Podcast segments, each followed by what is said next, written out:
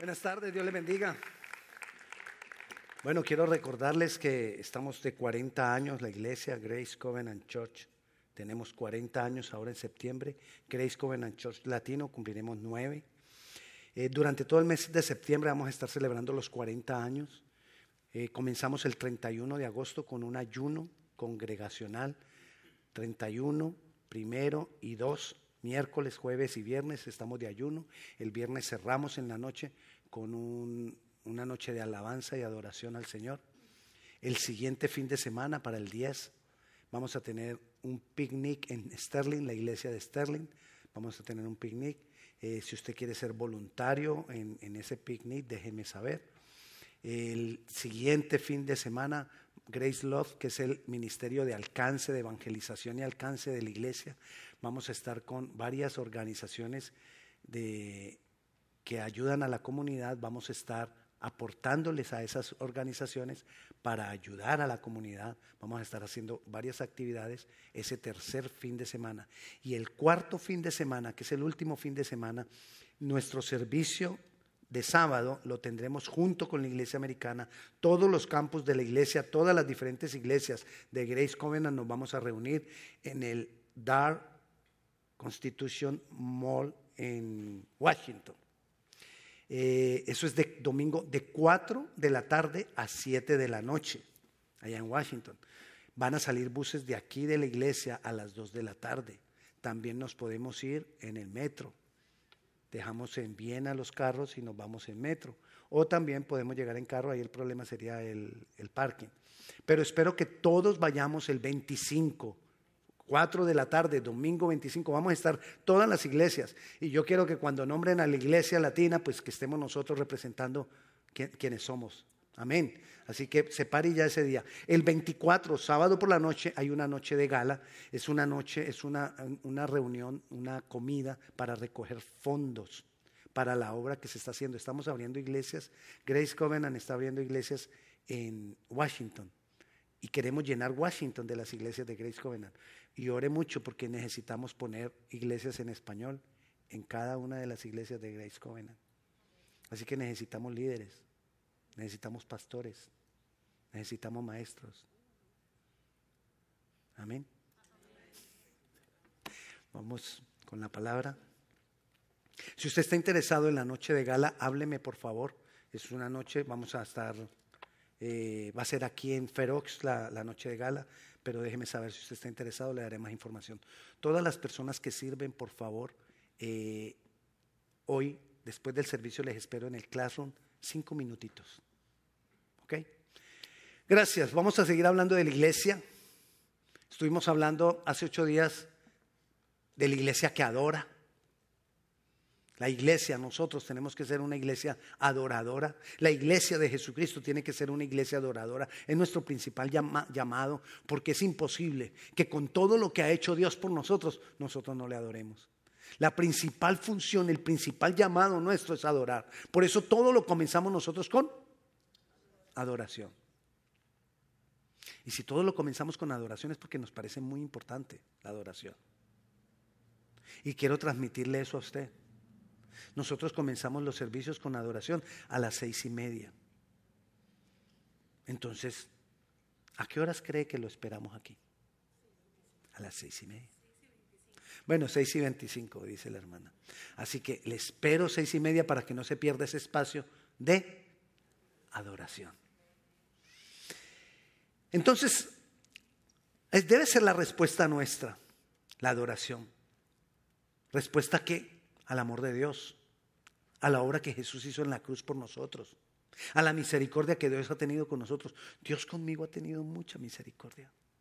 Yo no sé si con usted, pero conmigo ha tenido mucha misericordia. Yo no sé si con usted, pero conmigo ha tenido. Yo no sé si con usted. Amén, con nosotros, con todos nosotros. Él ha tenido mucha misericordia porque no en las pique, todos somos pecadores. Amén. Y podríamos, podríamos mirar tres respuestas que debe haber en nosotros a Dios por causa de todo lo que Él ha hecho con nosotros. Uno, la adoración. Dos, crecer. Es una función nuestra crecer. Porque la iglesia es un ser vivo. Y todo ser vivo nace, crece, se reproduce. Pero nosotros no vamos a morir. Nosotros vamos a resucitar. Bueno, vamos a morir, pero vamos a resucitar. Así que necesitamos crecer. Necesitamos crecer. Esas podríamos llamar la segunda función. ¿Función, pastor? Sí, función. La segunda función, la segunda respuesta de nosotros a todo lo que ha hecho Dios por nosotros. Recuerde eso. ¿Con qué le voy a responder yo a Dios por todo lo que ha hecho conmigo? ¿Con qué le respondo yo a Dios? Entonces, teniendo eso en mente, ¿qué tiene en mente? ¿Con qué le voy a responder yo a Dios por todo lo que ha hecho por mí? Entonces, vayamos a Isaías. Teniendo eso en mente, vayamos a Isaías, capítulo 5, versículo 1. Dice así, ahora cantaré por mi amado el cantar de mi amado a su viña. Tenía mi, mi amado una viña en una ladera fértil. ¿Sabe que es una viña, no? Un sembrado de uvas la había cercado, la cuidó, la protegió y, despedregado le quitó todas las piernas para que diera fruto. Y plantado de vides escogidas, escogió lo mejor para esa viña. Había edificado en medio de ella una torre. ¿Para qué ponían la torre? Para poner agua y que siempre hubiera verano, hubiera invierno, como estuviera, hubiera agua para la viña. Y hecho también en ella un lagar. El lagar era para recoger el fruto que se diera. Y esperaba que diese uvas. Y dio uvas silvestres. Las uvas silvestres no se podían comer y no se podía hacer vino. No se podía hacer su jugo. O sea, dio uvas que no servían para nada. Hizo todo por la viña, pero la viña no dio la respuesta que esperaba. Ahora pues, vecinos de Jerusalén y varones de Judá, juzgad, ahora entre mí y mi viña. ¿Qué más se podía hacer a mi viña que yo no haya hecho en ella? ¿Cómo esperando yo que diese uvas, ha dado uvas silvestres? Esa viña era el pueblo de Israel. Y Dios le hizo todo, todo lo que... ¿Qué más no, no hubiera podido haber hecho? Y no dio la respuesta que esperaba. Ahora Dios ha ampliado, lo hablábamos hace ocho días, su llamado para la iglesia. Ya su pueblo no es únicamente el pueblo de Israel. Ahora su pueblo somos nosotros la iglesia. Este es el tiempo de nosotros de la iglesia. Y la iglesia, ahora lo hablaba con el grupo de alabanza, la iglesia no se trata de lo que Dios haga hoy aquí en la tarima. La iglesia se trata de lo que Dios hace en nuestras vidas. Ahí es donde se manifiesta iglesia. En nosotros nos reunimos como comunidad porque somos el cuerpo de Cristo y necesitamos estar unidos. ¿Qué no ha hecho Dios por nosotros? Dios Jesucristo se entregó por nosotros, murió por nosotros. Se echó encima el pecado de todos nosotros, se echó encima, mi pecado, se, se, echó encima tu pecado y pagó por el pecado de todos nosotros. Murió por ese pecado, no por el de él, porque no cometió ninguno, sino por el nuestro. Él no murió de muerte natural, porque era natural que él muriera con esa crucifixión. Él murió porque él entregó su vida por ti, por mí y resucitó, seguía haciendo cosas por nosotros y resucitó para darnos vida eterna, para resucitarnos a nosotros un día. Y no solo con eso, viene resucitado, se muestra, se revela a la humanidad resucitado y parte, pero no nos deja solos y nos deja su Santo Espíritu. ¿Qué más podía hacer Dios por nosotros, la humanidad? La pregunta es, ¿cómo vamos a responder nosotros a Él? ¿Vamos a ser como la viña de Isaías? Vamos a, ver, a como esa viña donde Dios esperaba uvas y solo dio uvas silvestres. Nosotros no solamente somos una comunidad adoradora, como hablábamos hace ocho días, sino que tenemos una responsabilidad, edificar. Edificar. ¿Y qué vamos a edificar? Vamos a edificar la iglesia, porque la iglesia no ha terminado de ser edificada. La iglesia terminará de ser edificada cuando termine el tiempo de la iglesia, que es cuando Jesús venga. Mientras tanto, nosotros necesitamos seguir siendo edificados. ¿Y cómo somos edificados? Yo soy edificado, tú eres edificado, pero los demás tienen que ser edificados. Entonces yo soy edificado y yo tengo que edificar. Porque somos edificadores. La raíz en hebreo, la raíz que significa hijo, es la misma raíz que significa edificador, es la misma. Y nosotros somos hijos. Y si soy hijo, soy edificador. El problema es que quizás no cumplo la función de edificar. La pregunta es, ¿qué estoy yo haciendo? ¿Cómo estoy respondiendo yo a Dios? Somos una comunidad que necesita crecer en fe y en amor. Necesitamos crecer en fe y en amor.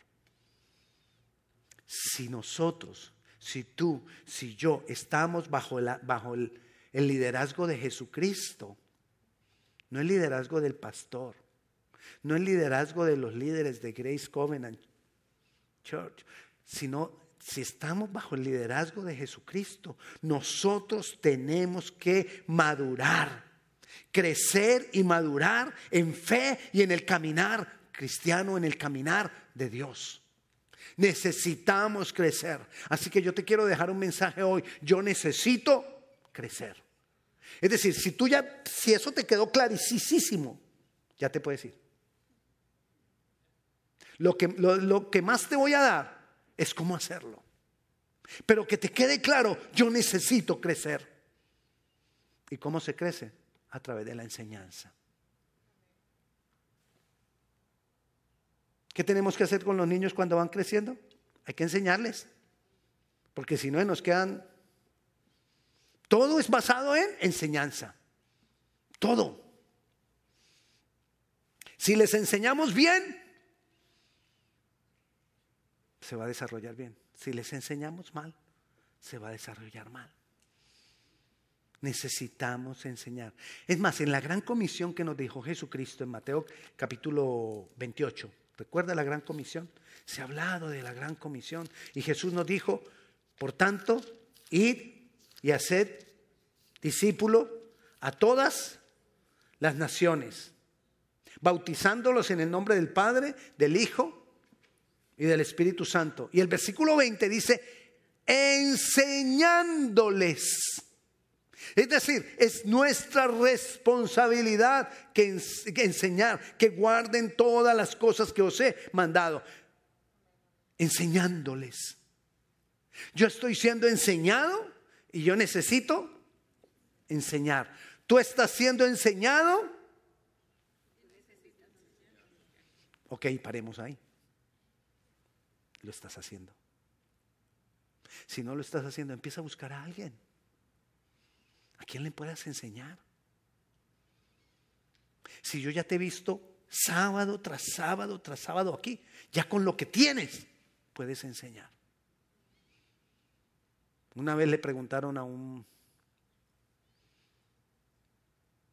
pastor, un joven, que el pastor le dijo, ve, disipula a otros. Pero ¿cómo yo todavía no sé mucho? El pastor le dijo, mantente cinco capítulos adelante de, a quien le va a enseñar. Es decir, no pares de recibir. Y con eso tienes para enseñar a otros. No necesitas más, porque el Espíritu Santo te va a dar. Necesitamos enseñar.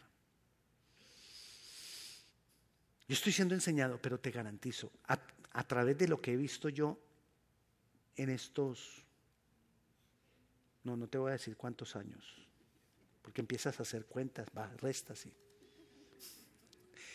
En estos 30 y yo no sé cuántos años de conocer al Señor y de estar en la iglesia, la mejor manera de aprender es enseñar. Lo que, tú lo que tú aprendes cuando le enseñas a otros, eso no tiene, eso no tiene límites. Eso se va desbordando, se va desbordando. Tú te, te, vuelves, te vuelves un maestro. Y comenzamos todos con poquito, con el poquito que teníamos. Entonces, nosotros debemos enseñar. Es parte de la gran comisión. El Señor les dijo a ellos que tenían que, y nos dijo a nosotros, ustedes lo que tienen que es evangelizar, bautizarlos y enseñarles. Ahí está la clave, enseñarles. Porque si los evangelizas y los bautizas, por cierto, ahora el próximo mes vamos a tener bautismos. Así que si usted está interesado en los bautismos, déjeme saber. Le vamos a bautizar pero le vamos a seguir enseñando. Entonces, enseñar es parte integral de la comisión de evangelizar. En Hechos 2.42, nosotros vemos la obra del Espíritu Santo en los discípulos. Pero el Espíritu Santo a qué lo llevó después de que lo bautizó y ellos que siguieron haciendo, dice el 42, y perseveraban en la doctrina de los apóstoles, en la comunión unos con otros, en el partimiento del pan y en las oraciones. Ellos enseñaban. Ellos enseñaban. Dice ahí, y perseveraban en la doctrina de los apóstoles. ¿Qué hacían? Enseñaban lo que los que habían estado con Jesús les enseñaban a ellos. Ahí ya se va avanzando, se va pasando al siguiente. ¿Y qué, qué enseñaban? La palabra. Lo que habían recibido de Jesús. Así que Pablo dijo con mucha sabiduría, yo quisiera que todos profetizasen, porque una de las formas de profetizar es hablar la palabra. Pero yo te digo, a ti, yo quisiera que todos ustedes enseñaran. ¿Cuántos lo reciben? Así que vaya pensando, ¿a quién? esté orando al Señor, Señor, dame a alguien para quien enseñar. Y si usted necesita ayuda, dígame, yo le ayudo. Se lo prometo, yo le ayudo. A, través de los hechos de los apóstoles vemos a, los apóstoles enseñando en las calles, enseñando en los templos, enseñando, enseñando en las casas. Ellos en toda parte enseñaban. En toda parte. Tú tienes habilidades que están ahí dormidas, que están escondidas. Tú tienes la capacidad de enseñar a otros, porque tú estás siendo enseñados y ya con eso tienes la capacidad. ¿Sabes para qué Dios nos ha dejado todo esto? Para que la iglesia no muera. Aquí está la vida de la iglesia. Y nos ha dejado la palabra para que la iglesia no muera, para que la iglesia perdure y que va a garantizar que la iglesia perdure cuando nosotros tomamos esto y lo enseñamos. Eso es la garantía de que siga habiendo iglesia hasta que el Señor venga. Los antepasados nuestros, las generaciones anteriores cumplieron. ¿Por qué sabemos que cumplieron? Porque nosotros estamos aquí, habiendo sido enseñados. La pregunta es, ¿las próximas generaciones tendrán lo mismo? ¿Nosotros habremos hecho el trabajo para las siguientes generaciones? El Señor por eso dijo en la misma, en la misma palabra que toda la palabra es útil para enseñar. Aquí lo tienes. Pastor, pero ¿qué enseño? Aquí está. Y si tú lo quieres más desmenuzadito y organizadito, yo te lo doy. Tú me lo pides, yo te lo doy. Pero enseñemos. Primera de Pedro, capítulo 2, versículo 1. Dice, Desechando pues toda malicia, todo engaño, hipocresía, envidias y todas las detracciones, desead como niños recién nacidos la leche espiritual no adulterada, la palabra sin engaño, para que por ella crezcáis. Es por ella. No es por la palabrería de hombres, es por la palabra que nosotros crecemos. Para que por ella crezcáis para salvación, si es que habéis gustado la benignidad del Señor. Entonces, lo primero es desechando pues, leímos al principio, desechando pues toda malicia. Aquí hay malicia, hay maldad. Nosotros vivimos con maldad sembrada acá, semillas de maldad sembradas acá. Que yo tengo que desechar. Si quiero crecer, tengo que empezar a desechar cosas de acá. Tengo que empezar a decir, esto no, este concepto que yo tengo no. Conceptos cerrados que tenemos. Entonces desechar.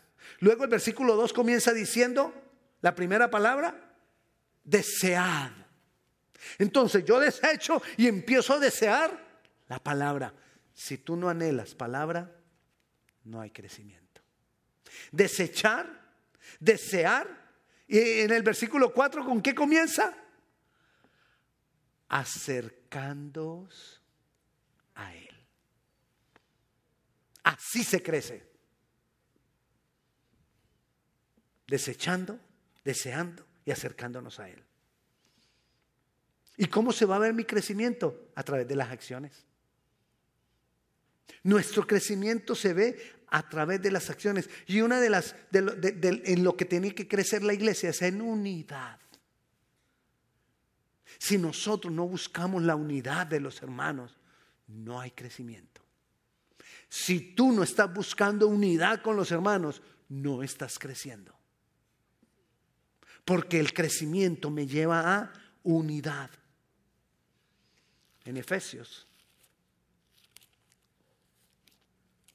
capítulo 4, versículo 16, dice, de quien todo el cuerpo, está hablando de Jesús, bien concertado y unido entre sí por todas las partes. ¿Tú te sientes parte de aquí? Ok.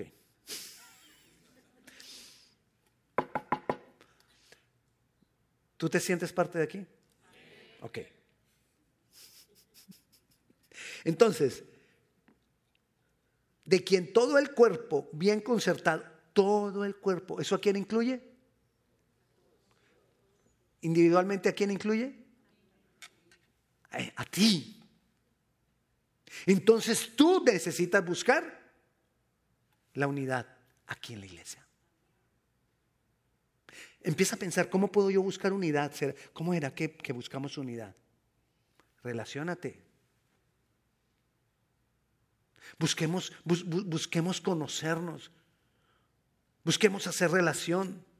Unido entre sí por todas las coyunturas que se dan, que se ayudan mutuamente según la capacidad según la actividad, según los talentos, según los dones, según la capacidad activa propia de cada miembro, recibe su crecimiento para ir edificándose en amor. Si nosotros no nos unimos, no crecemos. ¿Usted se imagina el brazo así solito, creciendo por un lado? Y el otro brazo tratando de crecer por el otro lado. No se puede. Somos un cuerpo en la iglesia. Y la unidad la da el Espíritu Santo. Es el Espíritu Santo. Es el Espíritu Santo el que nos va a llevar a nosotros cada día más y más a Él.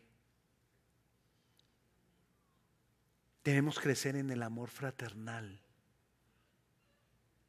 Necesitamos crecer en el amor fraternal. Necesitamos crecer en el servicio unos por otros. Estemos dispuestos a servirnos, estemos interesados en servirnos unos a otros. Necesitamos dejar el egoísmo. El egoísmo no nos deja servirnos unos a otros. El egoísmo, el egoísmo me quiere llevar a vivir a mí la vida como yo pienso y yo solo. Yo y los míos. Y ya. Pero cuando nosotros llegamos al Señor, este egoísmo tiene que ir siendo quitado. Porque ya tomamos carácter de comunidad. Tomamos carácter de iglesia. En Primera de Pedro, capítulo 4, que ahora estuvimos ahí, pero más adelante ahora, en el versículo 8 dice, y ante todo tener entre vosotros ferviente amor, porque el amor cubrirá multitud de pecados. El amor cubre multitud de pecados. Necesitamos tener ferviente amor. ¿Qué es ferviente amor? Que se note que nos amamos. Que no haya hipocresía. Que no haya juzgamientos. Que no haya murmuración que nos cuidemos los unos a los otros, que nos interesemos los unos por los otros. Que si usted hoy vino y no vio a fulano, llámelo. Ve, fulano. Está bien, quería saludarte, no te vi el sábado en la iglesia. No, sí, estoy bien. Fulano puede que diga, ay, a mí no me gusta que me estén llamando, pero fulano se va a ir acostumbrando al amor. Y cuando ya no lo llamen va a decir, ¡Ah! ya no me llaman. Y quizás entonces él llame. Les decía hace unos días, si tú ves una cara que no conoces, acércate, saluda, conoce, sin malicia. ¿Y, ¿Y este por qué será que me viene a saludar? Sin malicia con amor, con amor limpio, con amor puro.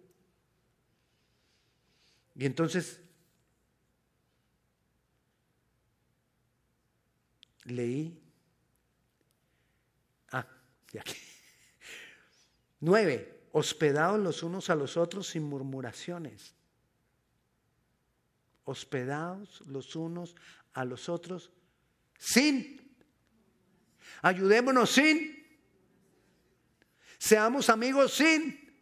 Interesémonos por las demás personas y sus necesidades sin.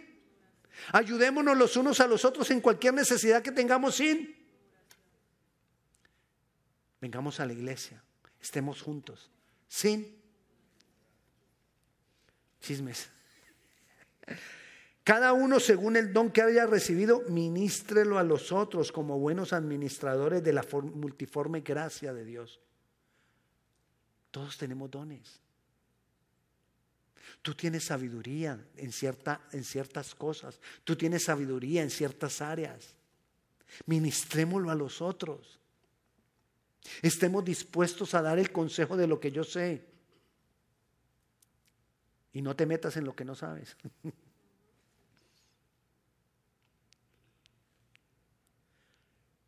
si alguno habla, hable conforme a las palabras de Dios.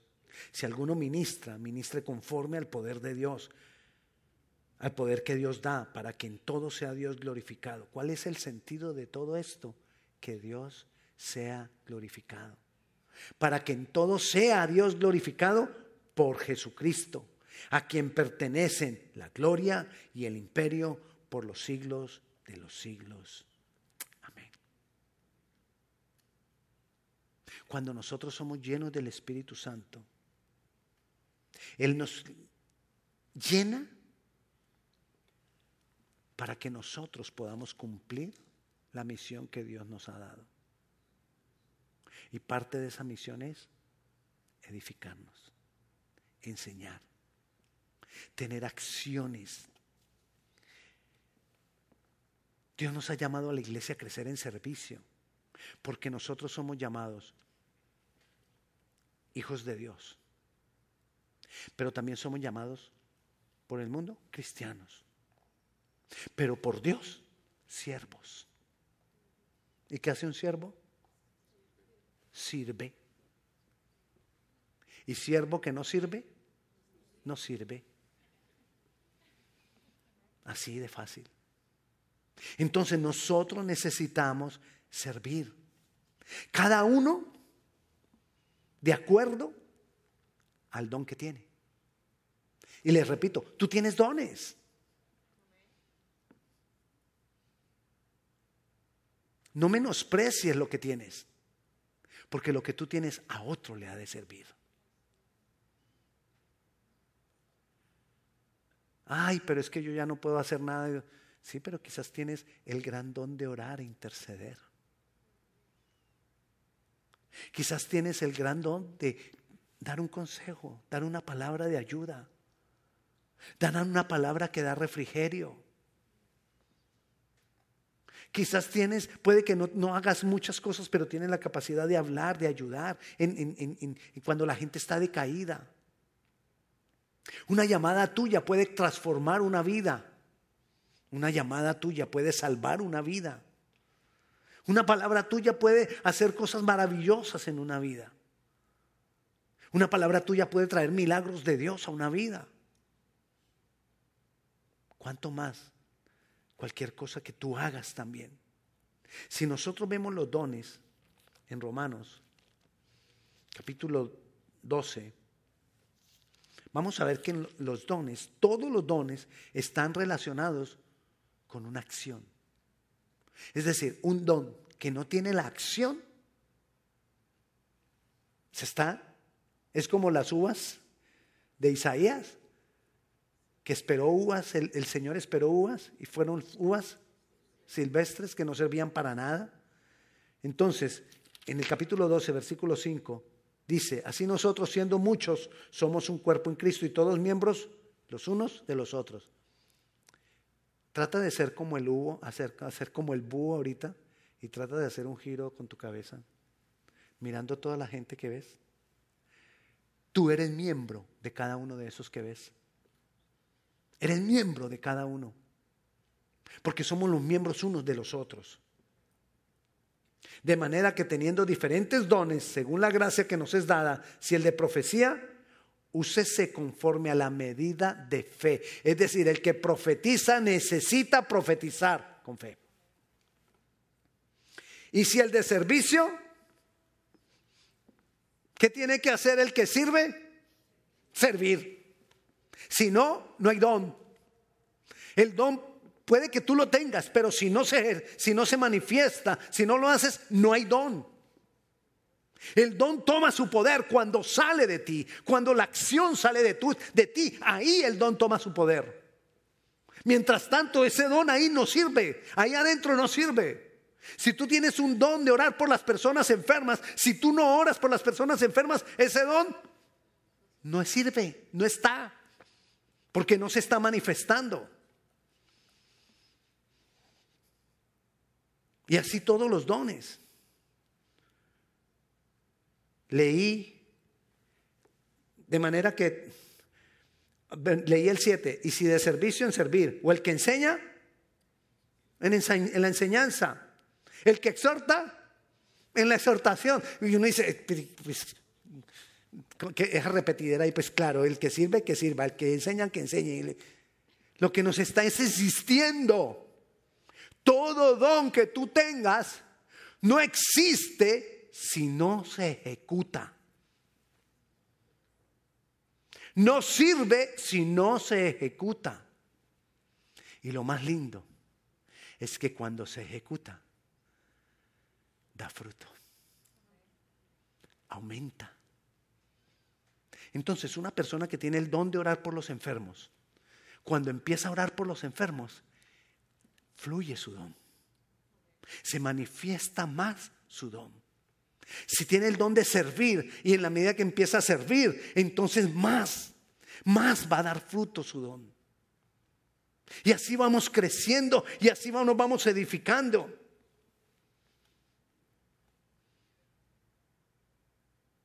¿Sabes cómo nos damos cuenta que una persona sirve a Dios? Cuando la persona sirve a los hombres.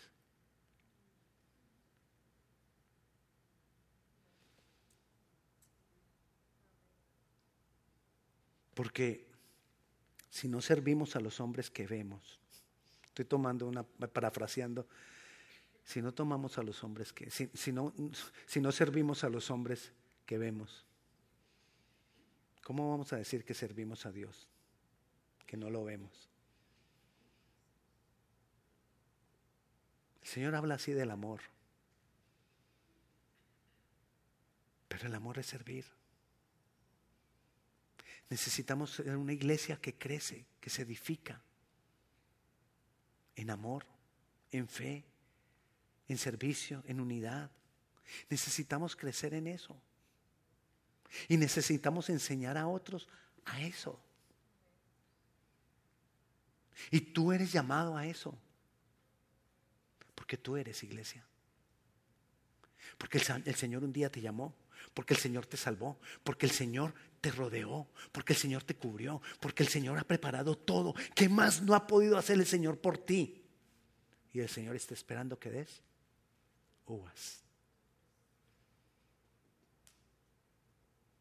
La función nuestra es ayudarte. Y aquí estamos. Déjanos ayudarte. Todos los equipos que Dios va formando en la iglesia son para ayudarnos. Amén. Por cierto, si tú quieres ser voluntario en la fiesta del 24 de julio, dentro de, mañana en ocho días, por favor acércate a mi esposa y dile que tú quieres ser voluntario ese día. Vamos a orar por esto que hemos hablado. ¿Quiénes son iglesia? Somos iglesia. Señor, te damos gloria, te damos honra, te damos gracias.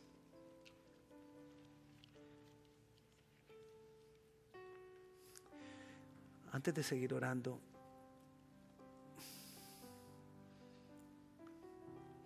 nosotros estamos utilizando online para llegar a más gente cada vez, más gente.